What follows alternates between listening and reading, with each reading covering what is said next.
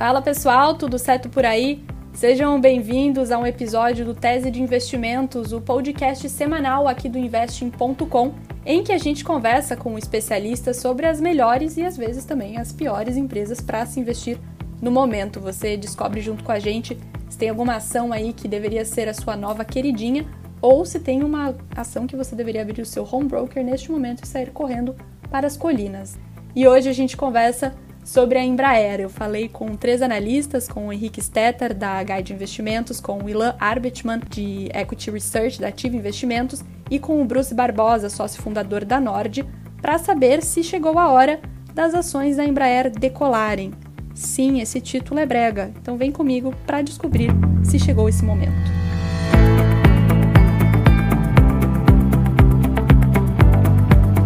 Ano de 2020 foi de turbulência dobrada para a Embraer e os títulos bregas não param.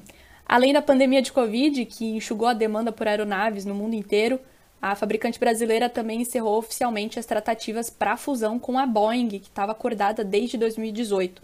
Segundo os analistas consultados pelo Investing.com, a grande questão agora é se e quando a Embraer vai conseguir dar a volta por cima dessas duas crises que a atingiram simultaneamente e se esse é o momento certo para que o investidor possa apostar numa possível retomada. O que animou muita gente agora no início de junho foi a confirmação das negociações com a americana Zanite para uma combinação de negócios para capitalizar a subsidiária da Embraer, a IVE. A IVE é o braço responsável pelo desenvolvimento de um carro elétrico voador, o IVETOL, na sigla em inglês, que é uma das coisas mais legais que eu já ouvi falar na minha vida e que deixou o mercado muito animado. As ações chegaram a subir 15% no dia da confirmação, as ações da Embraer, porque os analistas veem isso como um possível ponto de virada para a companhia brasileira. O Ivetol é um veículo elétrico de decolagem e pouso vertical que só tem previsão para ficar pronto lá por 2026, ou seja, vai demorar. É muito legal, é muito animador, todo mundo ficou super empolgado com essa ideia, mas o mundo dos Jetsons ainda não está pronto para chegar. Então, levando isso em conta, qual que é o atual cenário da Embraer? A gente já deu uma pincelada, mas vale mergulhar no grande imbróglio que foi o divórcio dela com a Boeing. O anúncio do, da interrupção do acordo e também do desfacelamento do acordo foi feito em abril do ano passado e a revogação desse negócio entre a Boeing e a Embraer foi o desfecho de meses de negociações entre ambas as companhias e acabou desencadeando uma briga judicial milionária. A fabricante brasileira alegou que a Boeing teria fabricado abre aspas, falsas alegações como pretexto para tentar evitar seus compromissos de fechar a transação, fecha aspas. O acordo, que então era avaliado em 5,26 bilhões de dólares, previa a criação de uma empresa que ficaria sob o comando da Boeing com uma fatia de 80%. A Embraer ficaria com os 20% restantes e poderia vender a sua parte para a americana. O cancelamento do negócio foi atribuído por analistas em parte a crise com o Boeing 737 MAX, que afetou a imagem e os cofres da companhia após dois graves acidentes em 2019, e também a pandemia. Junto com o desembolso para encerrar o negócio, a Embraer ainda enfrentou um mercado em lá vem mais um título brega queda livre, em que as companhias aéreas ao redor do mundo precisaram cancelar pedidos, parar planos de expansão e até em alguns casos aí fechar as portas por não aguentarem a queda da demanda das viagens aéreas.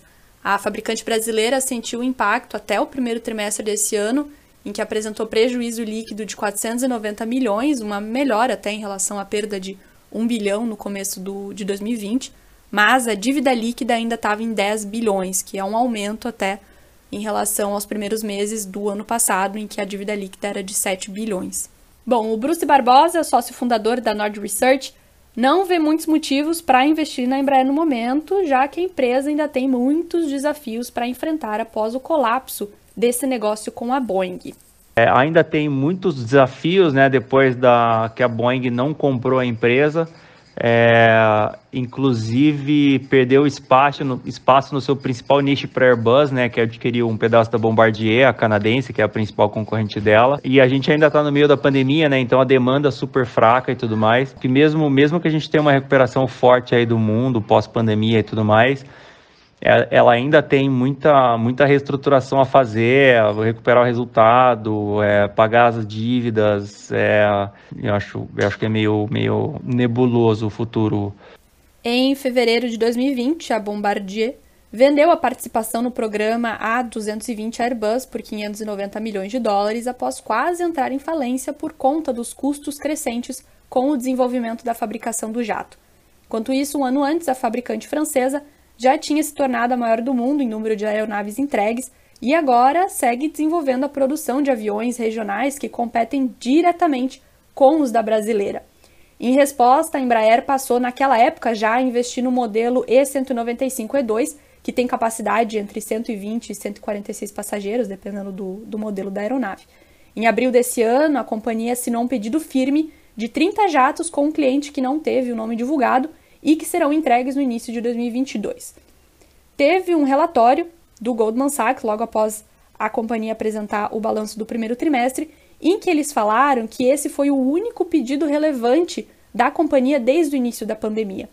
Então, eles apontam que esses resultados, agora do primeiro trimestre, vieram mistos, com alguns pontos não recorrentes que ainda devem ser observados nos próximos meses. Com isso, eles acabaram mantendo a recomendação neutra para o ADR da companhia, com preço-alvo de 11 dólares e 73 cents. A Ativa Investimentos também atribui o selo de neutra para as ações agora ordinárias da companhia. Segundo Ilan Arbetman, o analista de Equity Research da corretora, apesar de uma aceleração aí das entregas no primeiro trimestre, ainda tem um hiato muito grande no backlog da companhia. Para ele, a Embraer precisaria fechar mais contratos neste cenário pós-pandemia que começa a se desenhar, mas ele também é um pouco mais otimista com o case. Ele explica que, por conta da crise desencadeada com a restrição de circulação de pessoas, muitas companhias aéreas acabaram se voltando para a compra de aeronaves usadas, o chamado mercado secundário, enquanto as perspectivas não ficavam mais claras.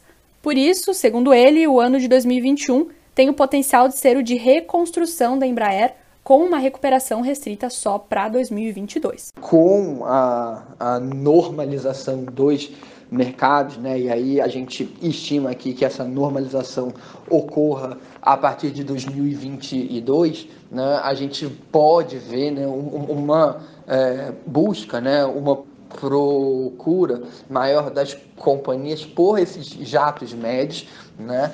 E aí tanto nos mercados que a Embraer já conhece bem, né? O norte-americano e o europeu, como também o asiático, onde a gente sabe que foi sempre difícil, né? Até por, por questões regulatórias, é, operacionais e, e comerciais se estabelecer lá, mas você também tem um mercado crescente cuja demanda pode ser muito bacana, né? E uh, especialmente se a Embraer conseguir um pedaço aí desse mercado. Já o Henrique Stetter, o analista da Guide, me falou que é mais otimista até, porque ele acha que após a consolidação da recuperação no mercado no pós-pandemia, essa demanda que ficou reprimida agora ao longo de 2020 pode voltar. Então, o, pode haver uma maior demanda por aeronaves por conta dessas dificuldades do ano passado. No exterior, principalmente, uma renovação né, de, de algumas é, frotas. A gente está vendo não só essa renovação acontecendo, mas também uh, após uma consolidação do mercado, né, natural que algumas companhias aéreas sofreram bastante, a necessidade né, de uma demanda maior, já que no ano passado 2020, começo desse ano, a gente viu né, ainda uma dificuldade em termos de dados ali do setor. Claro que parte disso já está precificado, a gente viu no, no backlog né, divulgado há pouco da Embraer uh, uma demanda já mais forte de companhias aéreas norte-americanas, o Brasil ainda fraco, então acho que a partir do momento que a gente né, observar uma retomada em países emergentes que estão sofrendo bastante, a própria Índia né, tinha a expectativa que uma companhia aérea indiana pudesse fazer uma aquisição maior, naturalmente isso deve se concretizar né, uma demanda ainda maior do que a Embraer verificou nesse começo de 2021.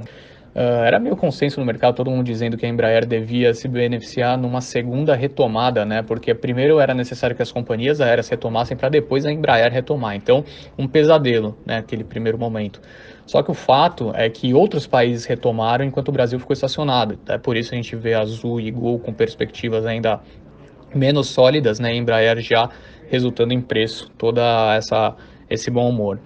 E assim, se 2021 ainda pode ser o ano da retomada, né, ou ainda ficará mais para frente, eu acho que é o início, né? Eu acho que vai ser o grande boom. Eu acho bem improvável que a gente veja uma valorização tão expressiva de Embraer, por exemplo, no ano que vem. Né? Eu acho que o mercado vai buscar antecipar esse movimento, já precificou, né, parte disso nesse momento, mas tem mais por vir caso nessa reabertura seja sustentada mundo afora. Bom, já decidiu o que você vai fazer com as suas ações da Embraer? Se você vai vendê-las, comprá-las ou deixá-las na sua carteira? Conte pra gente qual vai ser a sua decisão e não esqueça de compartilhar esse podcast, também de ficar atento a tudo que a gente solta lá no investing.com. Sempre tem muita notícia da Embraer no nosso radar. Obrigada pela sua audiência e até a próxima.